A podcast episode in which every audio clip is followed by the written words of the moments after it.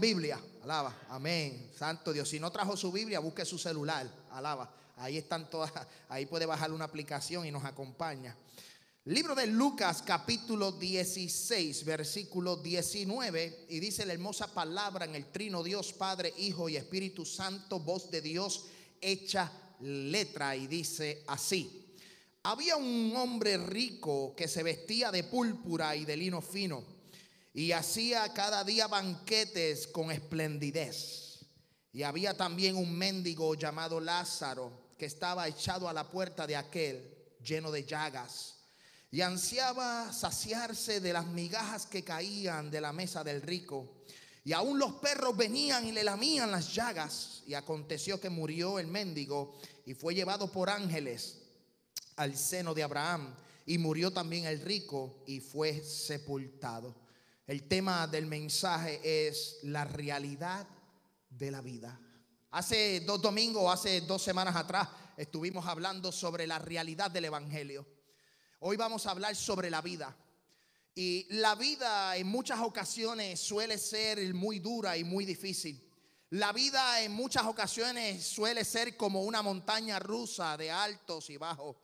Hace dos o tres años nosotros recordábamos que compartíamos, nos abrazábamos, eh, íbamos a la fiesta, compartíamos en casa de los familiares, nos montábamos en un avión, salíamos del país, tomábamos vacaciones.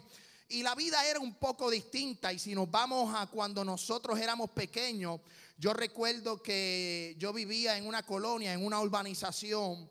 Y yo tenía mis amiguitos o mis amigos en aquel entonces. Y nosotros íbamos cuando muy niños y nos trepábamos en el palo de mango a tumbar mango, o nos íbamos para un monte, eh, o si no jugábamos en la calle eh, y nos divertíamos, nos gozábamos. Y yo no sé si usted se acuerda de esa época. Y esa época fue una época muy buena, una época, eh, el tiempo de la vida en esa época fue una, una época muy espléndida, muy bonita. Eso es para mi tiempo. Si nos vamos un poquito más allá, en el 1950 o en 1960 o en 1970, la vida era totalmente diferente. Pero hoy estamos en el 2021. Ya la vida no es como hace tres años atrás. Hoy, hay, hoy tenemos precaución, hoy tenemos que tener distanciamiento social, las enfermedades, hemos hecho más conciencia. Nosotros, mi familia, cuando compramos algo en los fast food o cuando vamos a, los supermercados y compramos algo, ya tenemos un potecito de alcohol o tenemos unos wipes de alcohol, limpiamos las cosas. El año pasado fue un año bien difícil. So que la vida cambia a través del tiempo, a través de los años. La vida es como un alto y un bajo. Amén. Es como la diabetes, sube o baja. Gózate en esta tarde. La vida es, un poco, como que un poco difícil, pero a la vez es, es buena. Hay que vivirla. Y yo quiero hablarte sobre la realidad. Hemos vivido eh, mucho, mm, mucho tiempo, hemos estado viviendo en diferentes, vivimos de diferentes maneras, ¿verdad? Y, y, practicamos ciertas cosas. Pero yo quiero hablarle a la iglesia de hoy. Yo quiero decirte que hay algo más allá de la vida. Yo no sé si usted ha escuchado un mensaje como el que yo le voy a traer hoy, pero yo quiero crear conciencia en ustedes que después de esta vida hay otra. Yo quiero decirle a la iglesia y a los hermanos que nos están viendo a través de Facebook o a través de las redes sociales que la vida no termina cuando tú mueres, ahí es cuando comienza la vida. Y hay una realidad que la gente tiene que abrir sus ojos. La gente tiene que pensar. Es como estamos hablando hace 5, 10, 3, 4, 5 años atrás. Era algo distinto. Hoy nos estamos enfrentando a una pandemia. Hoy nos estamos enfrentando a nuevas enfermedades. Hoy nos estamos enfrentando a una manera nueva de vivir. ¿Sabes? A través de la historia hay gente que ha rechazado la doctrina o la enseñanza del infierno. Yo quiero que usted sepa que después que esta vida termina, comienza una y solamente hay dos caminos. Hay un camino que es de muerte eterna y hay una, un otro camino que es de vida eterna. Por muchos años la gente ha rechazado la doctrina del infierno, ha rechazado la doctrina del paraíso. Por ejemplo, Charles Darwin dijo que el infierno no existía. La iglesia de la ciencia cristiana define el infierno como un error mental. La iglesia de los testigos de Jehová enseña que los malvados, los pecadores, serán aniquilados. Hay diferentes tipos de enseñanza.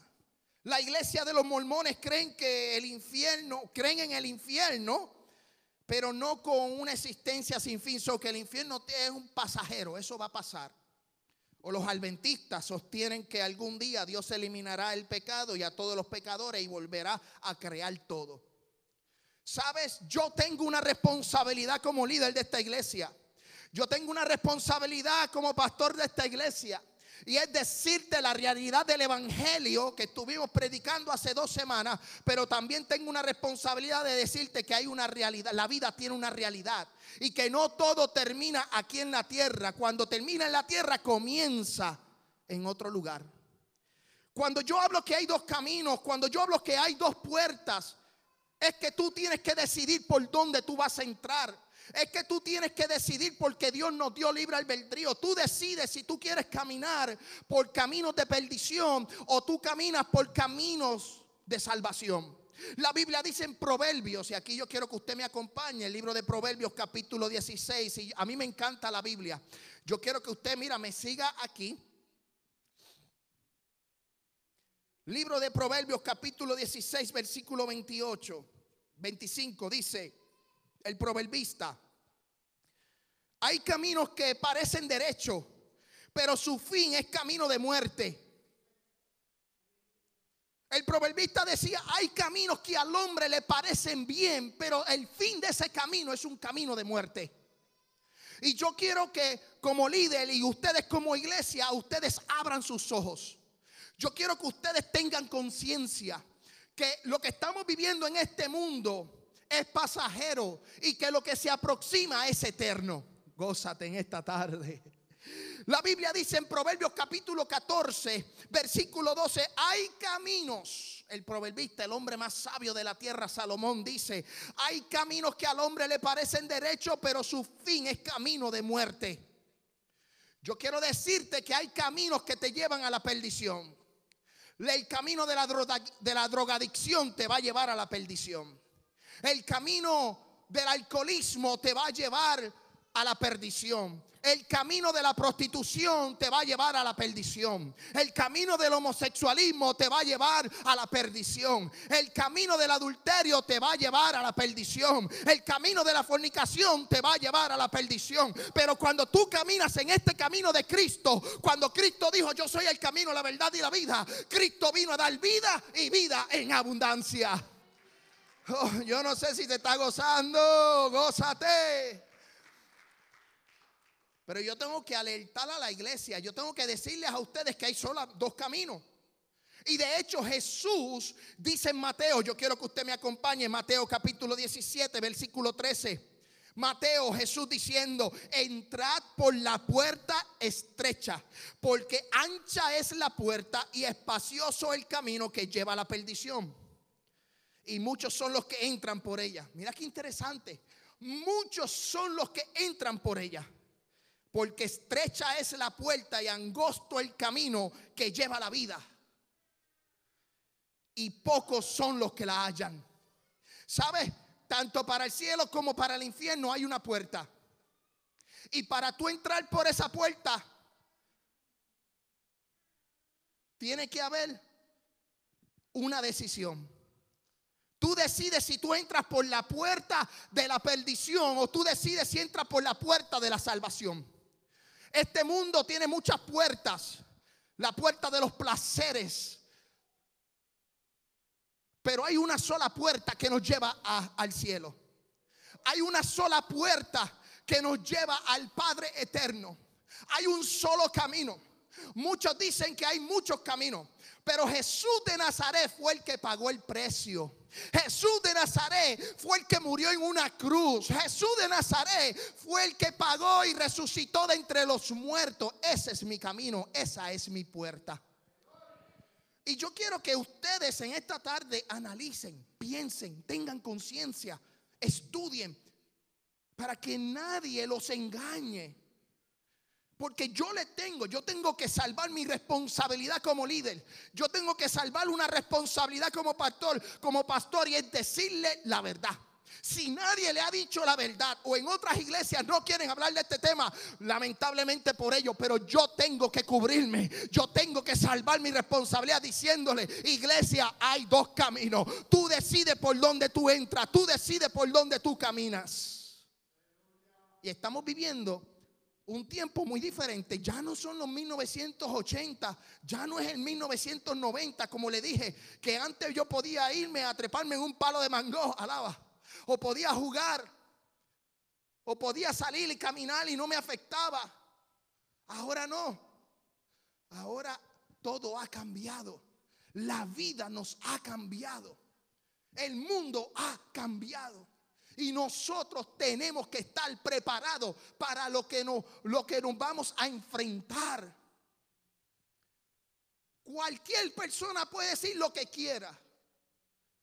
Pero hay una palabra que Jesús dijo, el cielo y la tierra pasará, pero mi palabra no pasará. Ese es el playbook, ese es el GPS, ese es el manual de instrucciones, esa es nuestra guía, iglesia. No hay excusa para ninguno de ustedes y los que nos están viendo a través de las redes sociales, no hay excusa. Todo el mundo hoy día tiene una Biblia. Todo el mundo tiene la Biblia al alcance del celular, al alcance de una tablet, al alcance de una computadora. Pero si nosotros no abrimos la Biblia y no la escudriñamos, y nosotros no buscamos al Padre, y no buscamos al Hijo y al Espíritu Santo como verdaderos adoradores, lamentablemente tengo que decir que estamos en una línea muy fina. Escuche bien lo que dice las Sagradas Escrituras.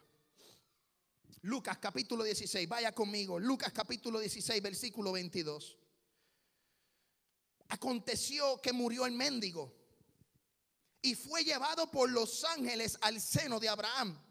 Y murió también el rico y fue sepultado. Y el Hades alzó sus ojos y estando en tormentos vio lejos, vio de lejos a Abraham, no el que está aquí sentado, al Padre de la fe, y a Lázaro en su seno. La historia del hombre rico y el mendigo nos muestra una verdad.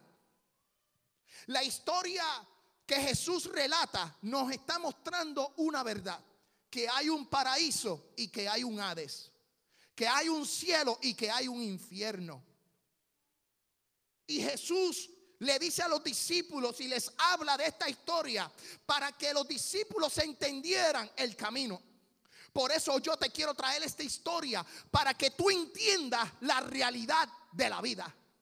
Para que tú entiendas que esto no termina aquí, esto comienza en otro lugar. Dice que el mendigo, Lucas capítulo 16, versículo 22, aconteció que murió el mendigo.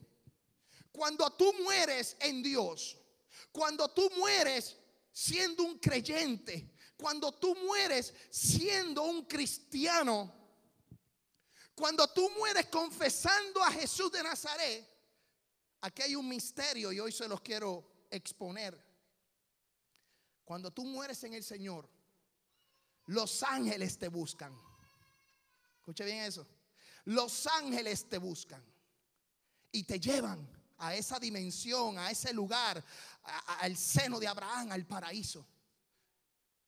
A ese, a ese lugar de descanso, a una paz. Pero cuando una persona muere sin Cristo, la muerte lo busca y la muerte lo arroja en el Hades. Cuando hablamos del ángel de la muerte, estamos hablando de un espíritu. Y ese espíritu, tanto el espíritu de la muerte como el infierno van juntos. Y se lo vamos a probar por las escrituras. Van, van caminando juntos como un matrimonio. La muerte arroja el alma al Hades. El mendigo abrió sus ojos en el seno de Abraham y el rico abrió sus ojos en el Hades. Ambos murieron. Lo que me llama mucho la atención de este misterio es que no solo la muerte llevó al rico al Hades, sino que el rico se encontraba en tormentos. O sea, el Hades y el infierno es un lugar de tormento. No solo es un lugar de tormento, sino que era un lugar muy caliente. No solo era un lugar muy caliente, sino que el rico tenía conocimiento, escuche bien, conocimiento de lo que sucedía en el lado de los vivos. Cuando tú mueres sin el Señor y tú mueres sin reconocer a Cristo como tu único y exclusivo Salvador, tú vas a morir con conocimiento. Y no hay peor tormento, escuche bien, no hay peor tormento que ir a un lugar caliente sabiendo que un día te predicaron, sabiendo que un día cantaste en la iglesia, sabiendo que un día te dieron un tratado, sabiendo que un día el pastor estaba predicando y tú sabías que estabas haciendo las cosas mal y tú decidiste seguir haciendo las cosas mal. Eso es un tormento. Yo no sé si usted ha escuchado una predicación de esta o le han enseñado de esto, pero esto es una verdad. Esto es una realidad. Si Jesús es real y Dios es real, también hay un lugar de tormento.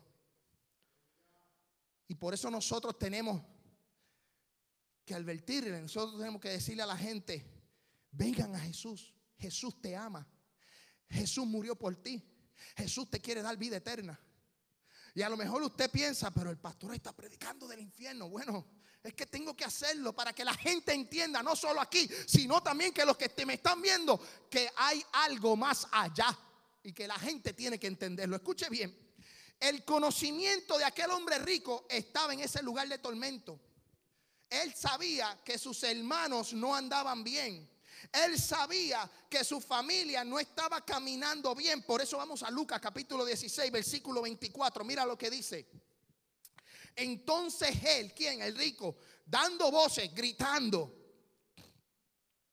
dijo, Padre Abraham, ten misericordia de mí. Y envía a Lázaro para que moje la punta de su dedo en agua y refresque mi lengua porque estoy atormentando en llama. Hay, un misterio y ese misterio es que hay un lugar muy caliente y que no nadie puede, una vez entra a ese lugar, no puede salir. Igual que los que están al otro lado, en el seno de Abraham, no pueden ir. O sea, ese hombre estaba siendo atormentado. Pero ese hombre en la tierra tuvo los placeres de la vida. Ese hombre en la tierra tuvo dinero. Ese hombre en la tierra tuvo buena ropa. Ese hombre en la tierra tuvo buena comida. De salvarse porque tenían a Moisés y a los profetas dando una ley y había una escritura. Alaba. So no hay excusa. Había una ley dada por Moisés. O sea, por eso el ángel eh, Abraham le dice a Moisés y a los profetas tienen diciéndole, hey, espérese, allá arriba en el, estado de los seres vivos, tienen la ley, tienen las escrituras, tienen a los profetas. Y el rico tuvo en su vida todas las oportunidades. Y yo me imagino que en ese tiempo el rico también tenía acceso a la ley, tenía acceso a las escrituras.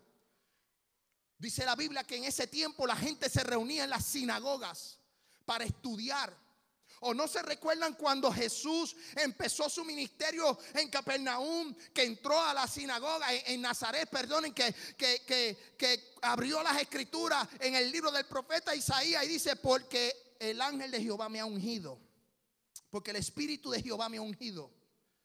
O sea, la gente en ese tiempo tenía acceso a las escrituras. La gente en ese tiempo tenía acceso a Dios. Pero el rico tuvo los placeres de esta vida.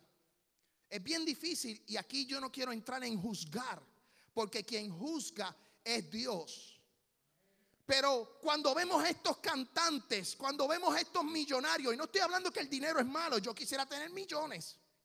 El dinero no es el problema. El problema es la prioridad que tú le das a lo que tú tienes. Si el dinero va primero que Dios, lamentablemente se están perdiendo. Si la, prioridad es el trabajo, escuche bien, y olvidarse totalmente de Dios y no hacerle caso a Dios, lamentablemente vas camino, vas por mal camino. Cuando tú pones cosas materiales primeras que Dios, lamentablemente vas por mal camino. Y el rico tuvo todo en la tierra. Pero lamentablemente, cuando abrió sus ojos, murió y cuando abrió sus ojos, amaneció o despertó en un lugar de tormento. Y él le dijo, Abraham, envíame a Lázaro para que moje, moje con la punta, de, dame un poquito de agua. Labios Mira lo que dice Lucas capítulo 16, versículo 27. Mira lo que dice.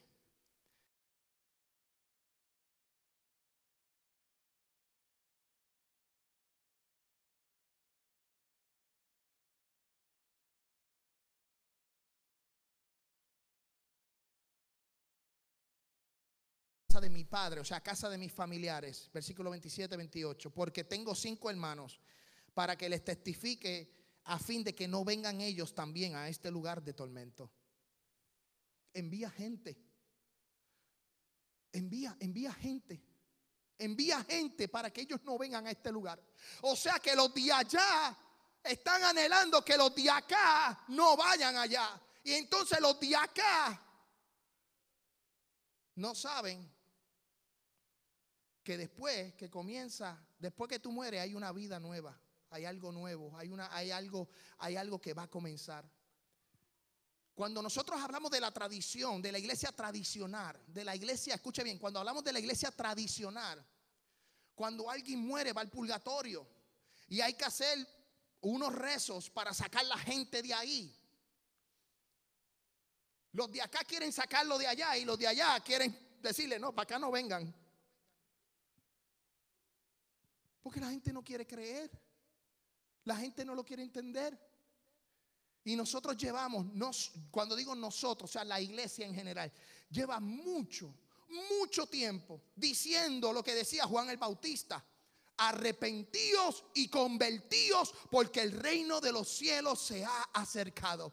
Desde los tiempos de Jesús se ha predicado el Evangelio. Desde los tiempos de los apóstoles se está predicando el Evangelio. Desde nuestros padres se ha predicado el Evangelio. La gente no quiere hacer caso.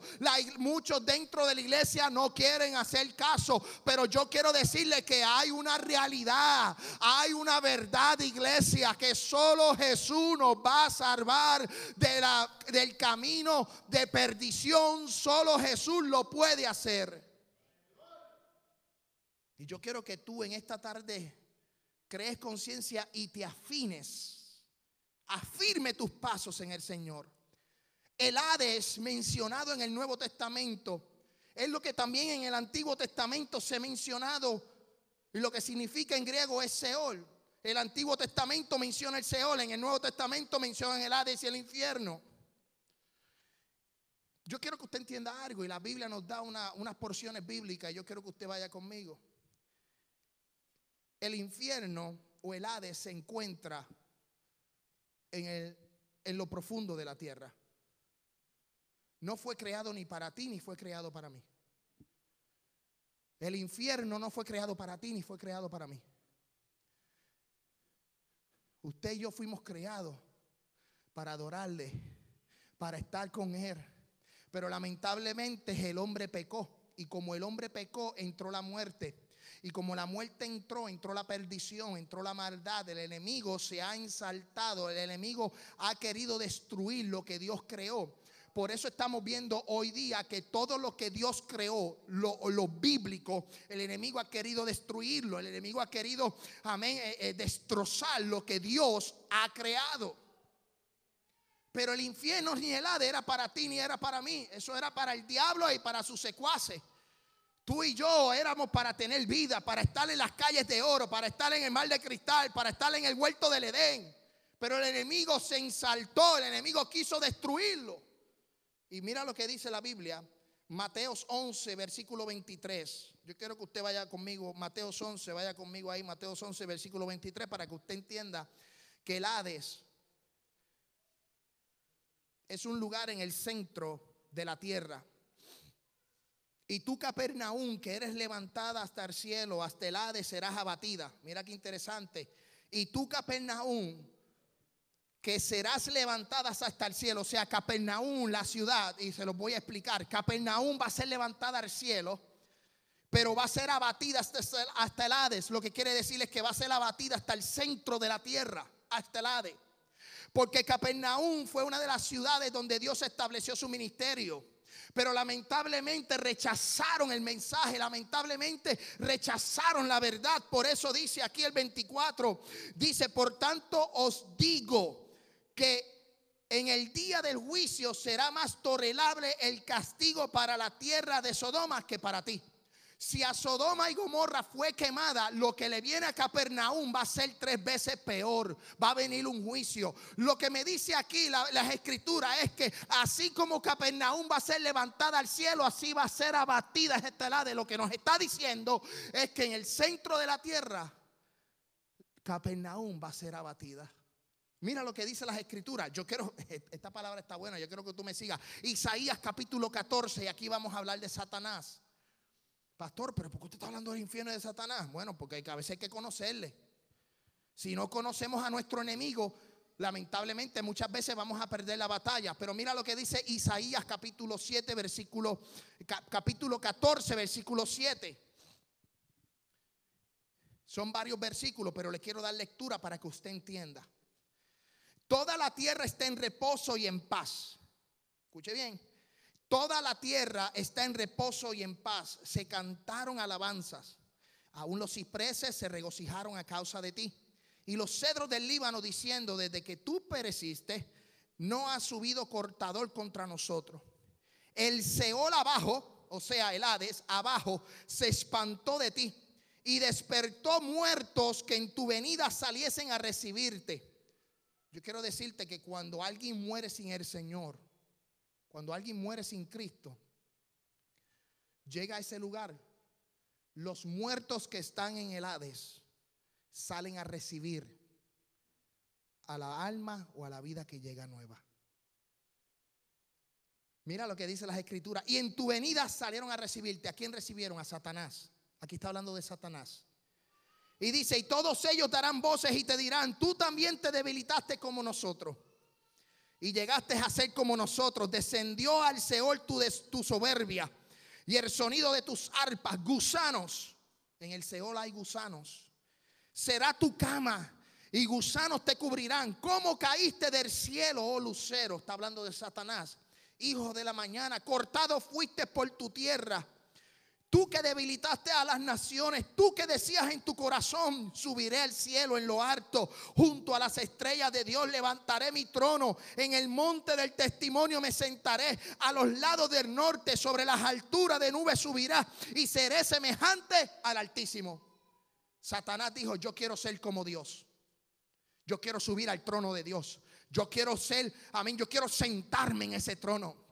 Pero como Dios ya conocía el corazón de ese lucero, como ya Dios conocía el corazón de ese, de ese ángel, el Señor, el Dios no le permitió que se sentara, sino que lo sacó de la, del cielo y lo envió directamente al Hades. Y cuando lo enviaron al Hades, los muertos que estaban en ese lugar lo recibieron. Mira lo que dice las escrituras. Versículo 14, sobre las alturas de las nubes subiré y seré semejante al Altísimo.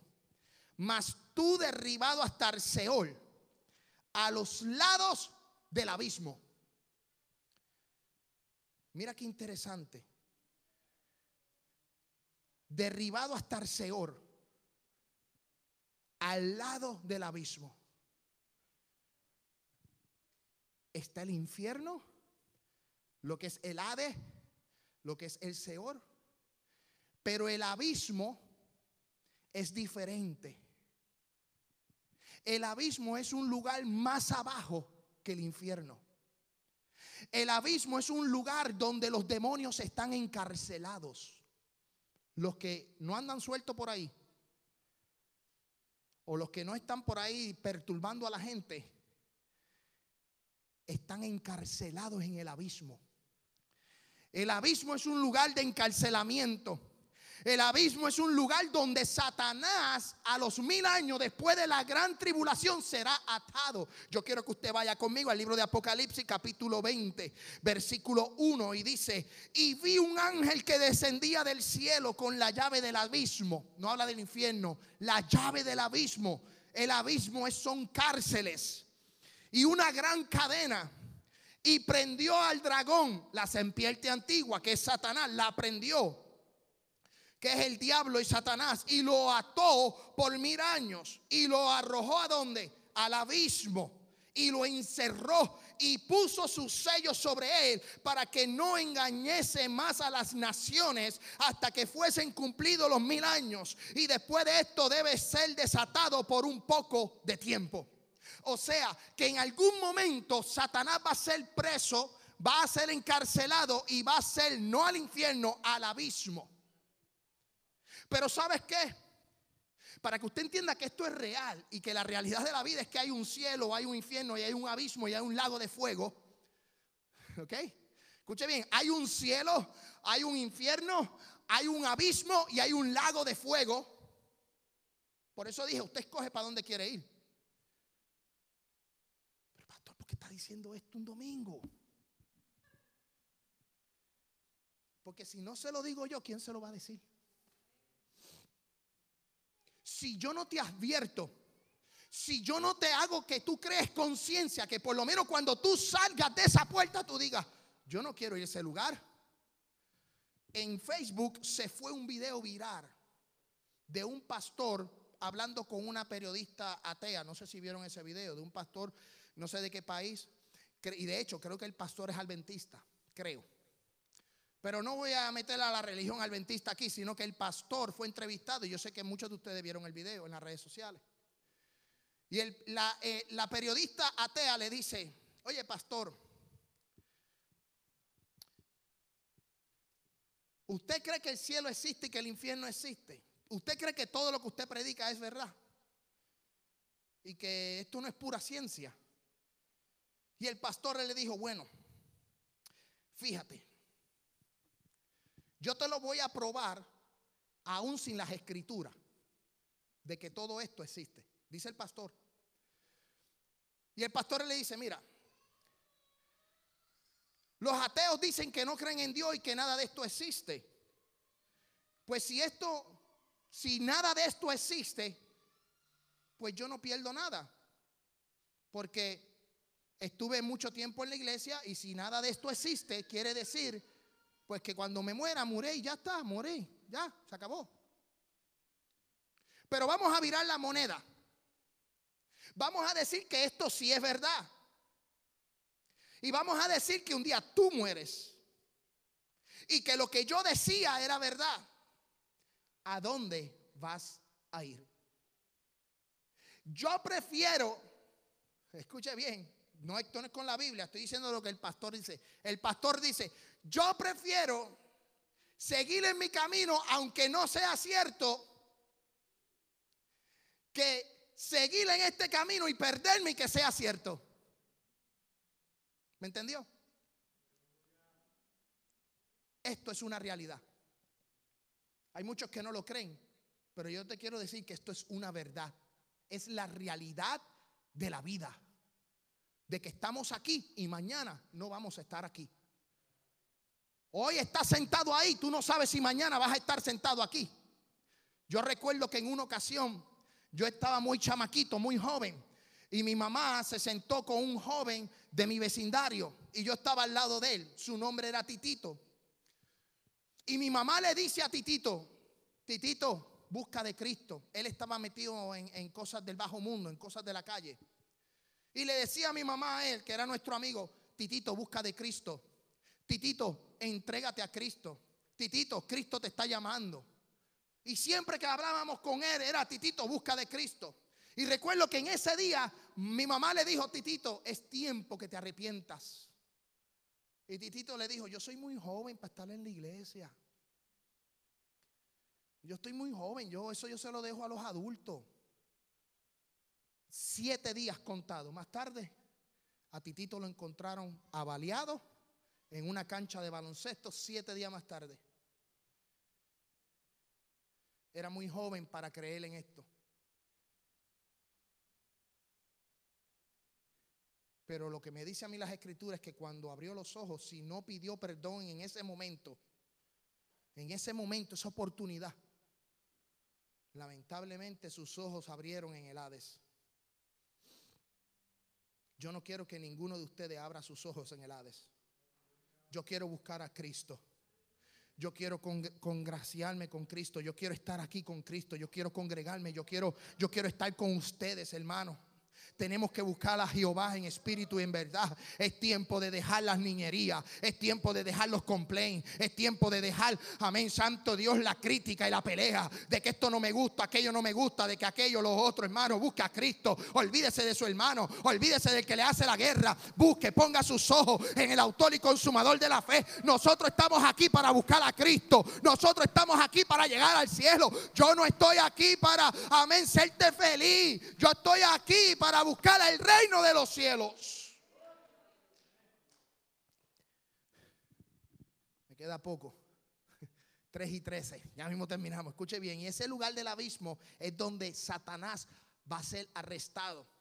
Y en el abismo se encuentran demonios. Y vamos por la palabra. Si nadie se lo dijo, hoy se lo estoy diciendo yo. Mira lo que dice Lucas capítulo 8. Lucas capítulo 8. No sé si se acuerdan la historia del, del, endemoniado Gadareno.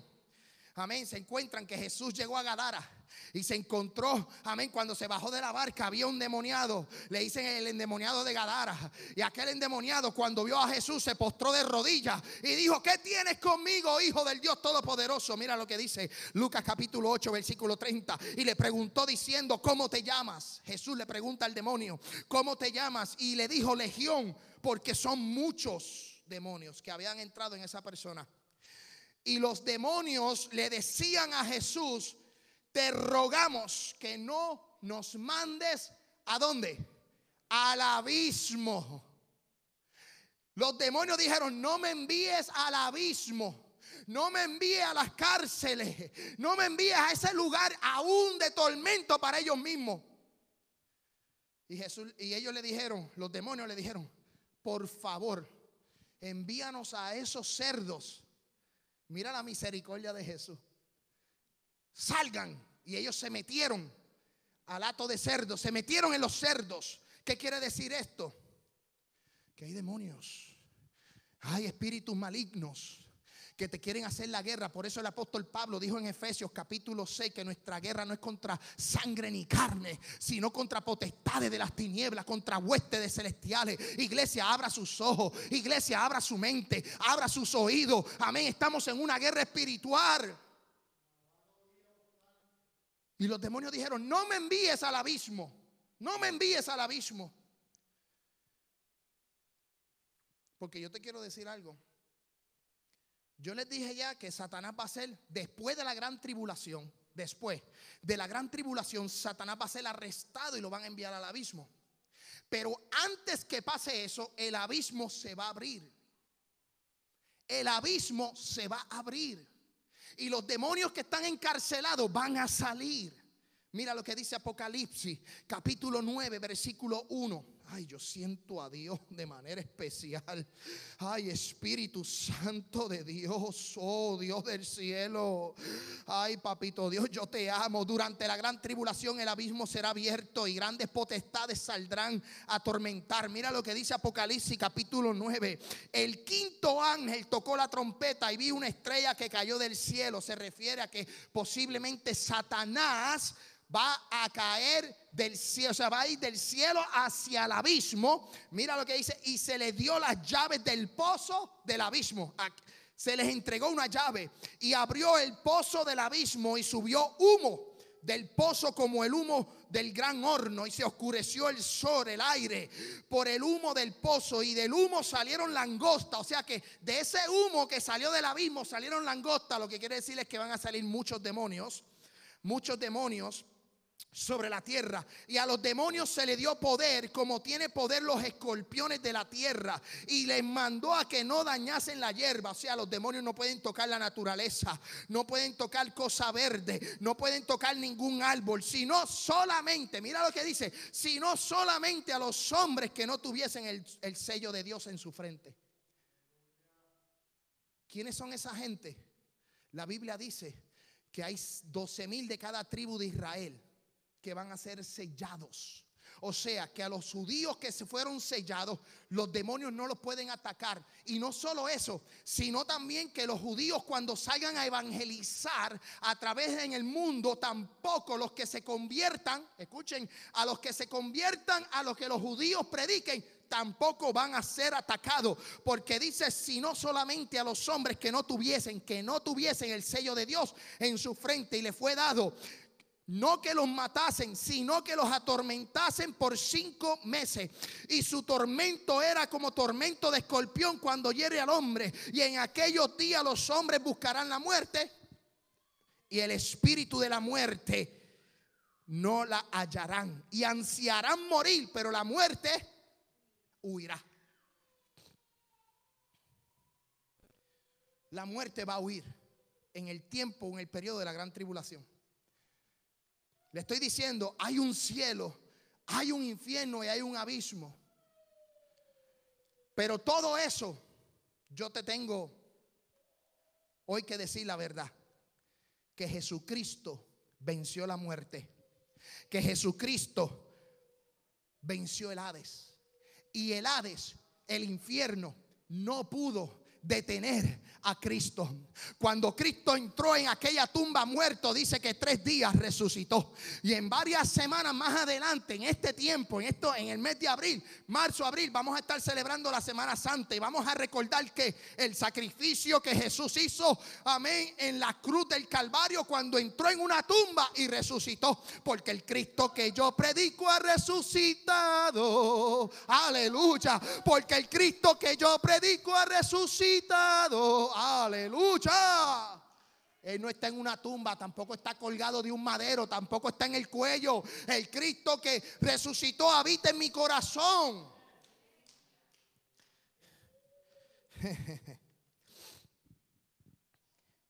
Pero ¿sabes qué? Vamos rapidito, ya, ya me queda poco. Efesios capítulo 4, versículo 8 dice, por lo cual dice, subiendo a lo alto llevó cautiva la cautividad, esto es de Jesús, y dio dones a los hombres. Y eso de que subió, ¿qué es? Sino que también había descendido. O sea, cuando Cristo muere, desciende al abismo. Cuando Cristo muere, desciende a las profundidades de la tierra. Sino que descendió primero a las partes más bajas de qué? De la tierra el que descendió es el mismo que también subió por encima de todos los cielos para llenarlo. Cristo murió y cuando Cristo murió fue a las profundidades. ¿Sabes qué? A predicarle a los demonios encarcelados y decirle, yo vencí la muerte. Yo le doy vida a la humanidad. Yo soy el pan que sacia tu vida. Yo soy el que soy. El agua que salta para la vida eterna. Ni Satanás ni sus demonios pudieron contener al Cristo de la gloria. Iglesia, Cristo venció para darte vida. Se los voy a probar, porque yo no estoy aquí hablando chistes, se los voy a probar. Mira lo que dice Primera de Pedro, capítulo 3. Los tengo para arriba y para abajo. Alaba. Porque también Cristo padeció una sola vez por los pecados. Cristo padeció por los pecados, el justo por los injustos, para llevarnos a Dios, siendo la verdad muerto en carne, pero vivificado en espíritu, en el cual también fue y predicó a los espíritus encarcelados Primera de Pedro capítulo 3. Predicó a los espíritus encarcelados, los que en otro tiempo desobedecieron, cuando una vez esperaba la paciencia de Dios en los días de Noé, mientras se preparaba el arca en el cual pocas personas, es decir, ocho, fueron salvadas por agua. Los demonios que se encuentran en el abismo son los demonios que descendieron a la tierra con Satanás mezclaron con los hombres y el pecado en los tiempos de Noé se multiplicó. Amén. Y Dios decidió arrastrar y exterminar todo lo que había en la tierra, pero dice la Biblia en Génesis capítulo 5 que Jehová halló gracia en Noé. Alaba la gloria de Jehová. Jehová ha hallado gracia en esta iglesia. Jehová ha hallado gracia en tu vida. Por eso es que nosotros tenemos, amén, salvación y vida eterna, iglesia. Pero él fue y le predicó a esos demonios del tiempo de Noé, fue al abismo y le predicó. Porque mira lo que dice segunda de Pedro capítulo 2. Segunda de Pedro capítulo 2 versículo 4. Porque si Dios no perdonó a los ángeles que pecaron, sino que arrojándolo al infierno los entregó en prisiones de oscuridad para ser reservado al juicio. Judas capítulo 1 versículo 6. Y los ángeles que no guardaron su dignidad. Estamos hablando de los ángeles que fueron arrasados con Satanás sino que abandonaron, su propia morada, los ha guardado bajo oscuridad en prisiones eternas, en prisiones eternas, para el juicio del gran día. Pero yo quiero decirle a la iglesia que Primera de Corintios capítulo 15, versículo 55 dice, ¿dónde, o oh muerte, tu aguijón? ¿Dónde sepulcro tu victoria. Jesús venció el sepulcro. Jesús venció la muerte. Jesús venció las enfermedades. Jesús venció, amén, el pecado. Y nos dio una entrada al paraíso. Nos dio una entrada a lo celestial, iglesia. Por eso yo te digo en esta tarde, amén, que nuestra esperanza como cristianos es ir al lugar del paraíso. Eh, vamos a llegar a la nueva Jerusalén, donde las calles son de oro y el mal es de cristal, donde te van a dar un nombre que es nuevo, donde te van a dar del manaje escondido, donde te van a bendecir. Vas a estar 24 horas adorando a Dios. Amén. No vamos a tener enfermedad, no vamos a tener problemas, no vamos a tener circunstancias, porque Él es el que nos va a sostener. Aleluya. Por eso Jesús le dijo al ladrón en la cruz, desde hoy estarás conmigo en el paraíso. Cuando el ladrón dijo, si tú eres el Hijo de Dios, ten misericordia de mí. Y Jesús le dijo, desde hoy. ¿A dónde iba a ir? Al paraíso. ¿A dónde fue Lázaro? Al seno de Abraham, lo que es el, el paraíso. Si hay un infierno, también hay un paraíso. También hay gozo, hay paz. Y es la realidad de la vida. Si nosotros morimos sin Cristo, vamos a padecer si nosotros morimos con Cristo, vamos a ser bienaventurados. Vamos a estar contentos. Vamos a estar felices. Porque cuando muramos, escuche bien, cuando nosotros muramos, ahora, si yo muero ahora y muero en Cristo, los ángeles me buscan y me llevan al seno de Abraham, me llevan al paraíso. Al descansando temporalmente. Es un lugar, es un paraíso pero es un, lugar de descanso temporalmente. Porque la Biblia dice en Primera de Tesalonicenses, capítulo 4, versículo 16, que porque el Señor mismo con voz de mando, con voz de arcángel y con trompeta de Dios descenderá de los cielos, de los cielos y los muertos en Cristo resucitarán primero. Si yo muero hoy, iré a ese lugar de descanso en el paraíso, pero cuando suene la trompeta voy a salir de ese lugar voy a salir de ese lugar de descanso, mi cuerpo va a resucitar, amén, porque Cristo resucitó y nosotros vamos a resucitar y vamos a ir a un lugar especial, vamos a ir al cielo y cuando vayamos a ese cielo vamos a celebrar las bodas del Cordero, vamos a ir a los galardones, amén, y todo lo que yo sufrí aquí en la tierra, todo lo que, amén, lo difícil que fue de la tierra, vamos a tener nuestra recompensa en los cielos. Y eso es lo que tú tienes que pensar, que nuestra recompensa proviene de Dios y no de la tierra. ¿De qué le vale a Jennifer López? ¿De qué le vale a Kobe Bryant? ¿De qué le vale, amén, a Michael Jackson? ¿De qué le vale, amén, a todos estos artistas, a Bill Gates, a, Jeff Bezos, el dueño de Amazon? Si al final la Biblia dice, amén, ¿de qué le vale al hombre si ganare el mundo y al final su alma se perdiese? Amén. ¿De qué le vale? ¿Por qué aprovechará el hombre si ganare todo el, hombre, todo el mundo y perdiere su alma? ¿De qué le vale si no se arrepienten? que tú puedes pasar enfermedades aquí, tú puedes pasar 20 mil problemas. Pero si te mantienes fiel a Dios, si te mantienes fiel a Dios, esa viene. Uh, terminé. De hecho, Como siete textos bíblicos, alaba, porque si no estoy aquí esta mañana, pero la verdad es que la realidad de la vida hay que cuidarnos. Vamos a estar puestos en pie, iglesia. Confianza. Santo Dios. Si alguien desea la oración para fortaleza, si alguien desea la oración, puede pasar al frente. Si deseas la salvación, si deseas